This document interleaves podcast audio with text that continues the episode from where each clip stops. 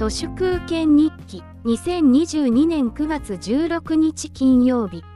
安倍晋三の国賊葬案内状6000通以上の返信のデッドラインを20人の国家公務員が手作業で修正テープを貼り手書きで日付を書き換える作業を2日でやった。右手が痛いとのこと。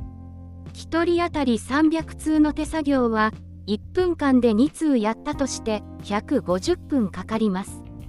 このしょうもない肉体労働も速達代と並んで税金の無駄なんですが何が本質的な問題かといえばこんな汚い手書きの修正の入った案内状そのものが儀礼そのものを台無しにすることです。案内状は是が非でもすり直すべきでした。手作業による案内状の修正を認めた霞が関の役人がとてつもなく無能なんです。儀礼には寸分の隙もあってはならないのです。手書きの修正の入った汚れた案内状を平気で送りつけてしまう人間は政治という魔物に一切関わってはいけません。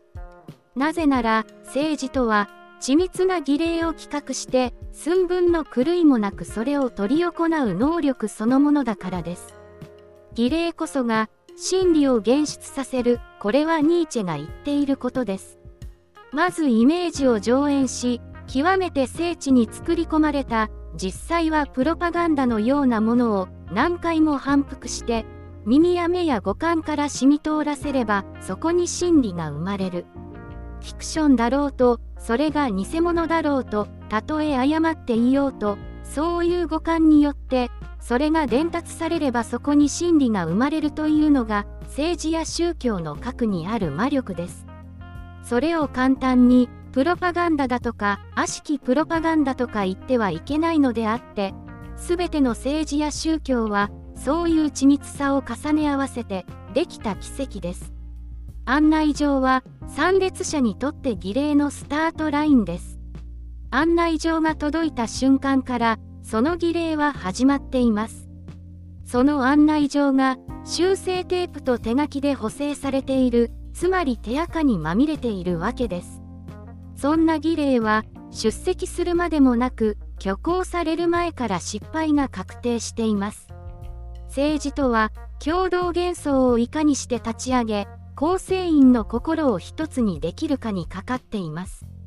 ナチスや中国共産党は儀礼のクオリティがものすごく高いです。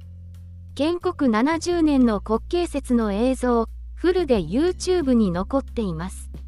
すべてが緻密にデザインされていますよ。安倍の国賊葬も本来こうあらねばなりません。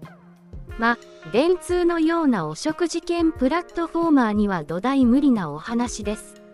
アングロサクソンなんて元は単なる海賊ですけど彼らが世界史に名を残したのはまさに儀礼を執り行う能力の高さによるものです。